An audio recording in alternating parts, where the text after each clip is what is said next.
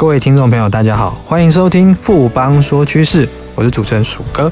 相信各位听众朋友都很了解说，我们资本市场里面有所谓的三大法人，包括外资、投信还有自营商。但是我们对创投或是私募基金相对来说就比较陌生了，所以我们今天要来谈谈国内的私募基金跟创投的一个现况跟趋势。我们先休息一下，马上回来。哼，我的投资眼光真的超好。到底投资了什么？哎，快告诉我啦！当然是富邦 ETN 绩优股一把抓，追踪指数零误差，门槛低，小资族也能买哦。那我要赶快去买。富贵要人帮，ETN 买富邦。富邦证券指数投资证券经金管会同意生效。唯不表示本指数投资证券绝无风险，投资人交易前应详阅公开说明书。富邦综合证券股份有限公司经目的事业主管机关核准之许可证照字号为一零七年经管证总字第零零五三号。欢迎回到节目现场。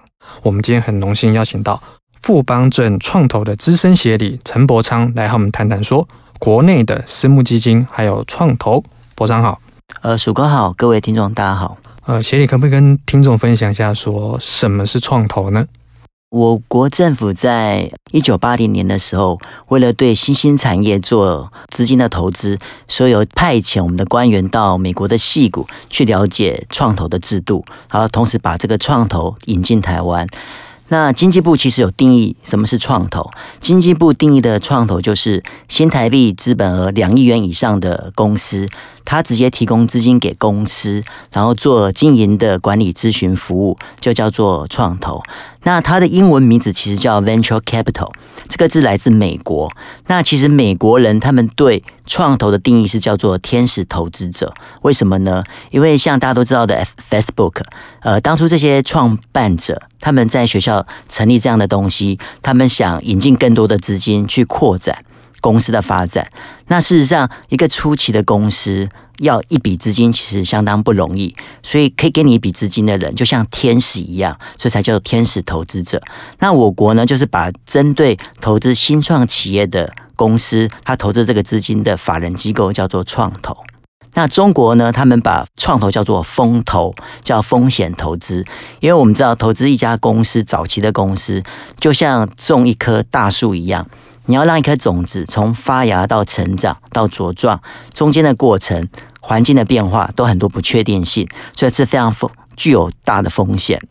所以，我们总观来说，其实创投就是投资早期的公司。那因为它的风险比较大，投资期限比较长，所以我们要求的报酬率也比较高。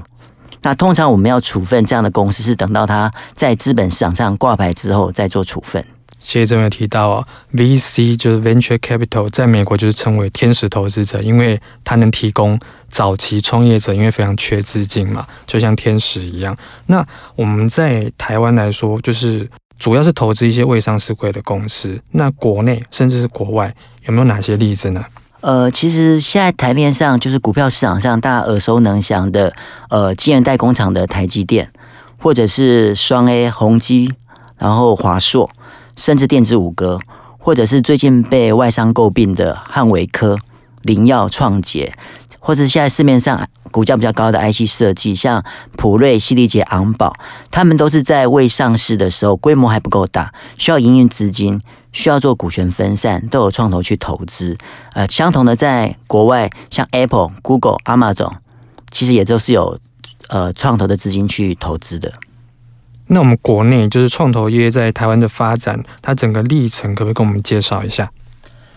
呃，其实整个台湾创投的发展，刚刚提到就是一九八零年，我们有派遣官员到美国矽谷做考察，所以大概整个创投的发展大概是四十年。但因为其实创投是跟每个国家的产业发展是息息相关。那以台湾来看，台湾早期的经济起飞其实靠电子业。那两千年以前，因为呃。作业系统的微软跟做 CPU 的 Intel，他们攻起的整个电脑市场就叫做 Wintel 时代。所以台湾公司在帮这些电脑厂做代工，然后电脑周边的 Cable、Printer、Scanner 这些产业起来，所以带动整个台湾的发展。那两千年之后，虽然有两兆双星，但事实上这些呃产业的发展急速变化。另外，两千年有产业泡沫，所以两千年之后，其实整个台湾产业比较缺乏主流的产业。所以我们可以划分说，整个台湾创投可以分成三个阶段。第一个阶段就是一九八零年到一九九零年，是算创投的萌芽期。那一九九零年到两千年。呃，因为电子业的起飞是个成长期，那两千年之后呢，因为网络的泡沫就变成是个成熟期，所以整个台湾创投目前，呃，因为我在创投大概做十二年，目前看到的现象，大概可以跟大家分享，就是呃，目前创投的规模它是加速持续减少，然后新设的加速变少，然后它的规模其实也是变小。那第二个是，呃，创投它在投资案件的金额跟数量也是在逐年往下。那因为想当然的，因为国内第一缺乏主流案件，那第二，呃，上市贵公司大概有几一两千家，所以比较好的产业龙头已经挂牌了，所以创投在出手的时候，呃，能找的标的也比较少。那第三个现象就是，呃，整个创投在投资晚期的案件的比例有在增加，因为之前的创投投比较早期案子有点像。呃，打棒球想打全垒打，那当然你打击率会偏低。那如果你投比较晚期的案件，呃，打击率是可以提升，但你相对的你的报酬可能会减小，但相当的风险会变少。这是这几年台湾创投的现象。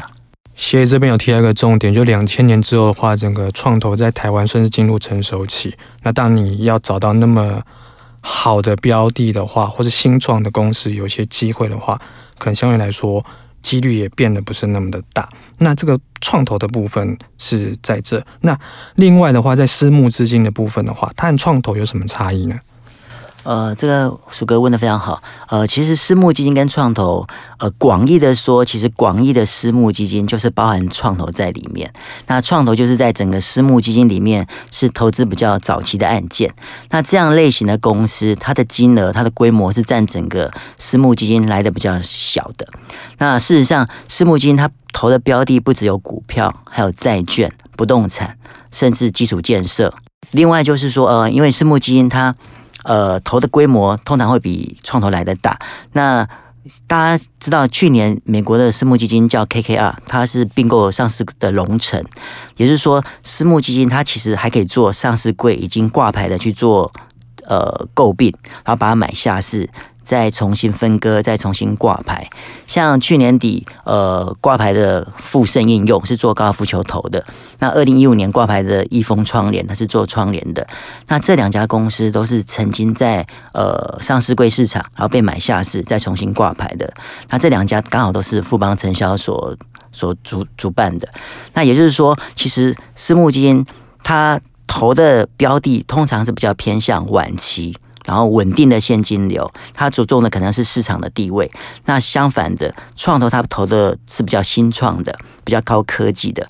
那投资期限比较长，所以承担的风险也比较大，报酬率会比较高。那以摩根士丹利去年大概非官方的统计，去年大概每一件私募案的投资金额大概是九百万美金，就相当于台币二十七亿。那以去年东芝把它的 Nanfish 事业群出售这个案件，大概就是美金十八亿，相当于台币五百四十亿。所以私募基金它的范围比较广，然后它的金额也比较大。所以很明显的是，谢谢这边提到一个很重要的差异性，就是私募基金跟创投，它可能投资一个案子的规模是差数十倍。如果是大案子的话，甚至差甚至百倍、千倍都有可能。那我们台湾这部分的话，听说有一些新的一些法规动向跟发展，可以跟我们谈一下吗？OK，呃，因为私募基金哦，刚刚忘了提到一点，就是私募基金现在的架构都是有限合伙制的，比如说它会通常会有个发起人叫 GP，然后它跟 LP。募集资金，那它的特色就是说，当他需要投资的时候，他再从这些 LP 呃要一定的投资的金额。譬如说，我今天一个案子是投太阳能电厂需要十亿，就请各 LP 出资。那我下一个案子可能投风力发电要三十亿，再请各 LP 投资资金。所以这种有限责任的合伙制的规范，在台湾其实是二零一五年才颁布的有限合伙组织法。所以等于呃台湾现况做这样。类型的私募基金目前大概只有二到三家，那我们可能在今年第一季会看到，呃，有一家投信下的私募基金成立。那既然政府在二零一五年就是才颁布这个法规嘛，那相信除了法规之外，应该还有一些配套的措施。这部分的话，可以跟我们谈一下吗？呃，可以的，就是在呃二零一七年，呃，金管会有开放说，投信的子公司可以成立 GP 去募集资金，所以刚刚提到的，我们在今年第一季会看到一档投信呃子公司成立的私募基金。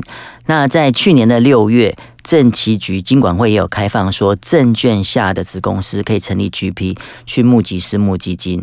那我们相信，可能在未来。也许银行也可能，它子公司是可以成立 GP 的。那政府就是透过呃投信、证券或其他金融机构的子公司，可以去募集私募基金，再将这些募集到的钱去投资台湾的公共基础建设，以及现在政府积极鼓吹的五加二产业。其实这个问题，最后这个问题就是要问一下说，说我们感觉好像时间开放时间点跟相关配套好像相对国际稍微晚了一些。那我们之后的话，怎么跟？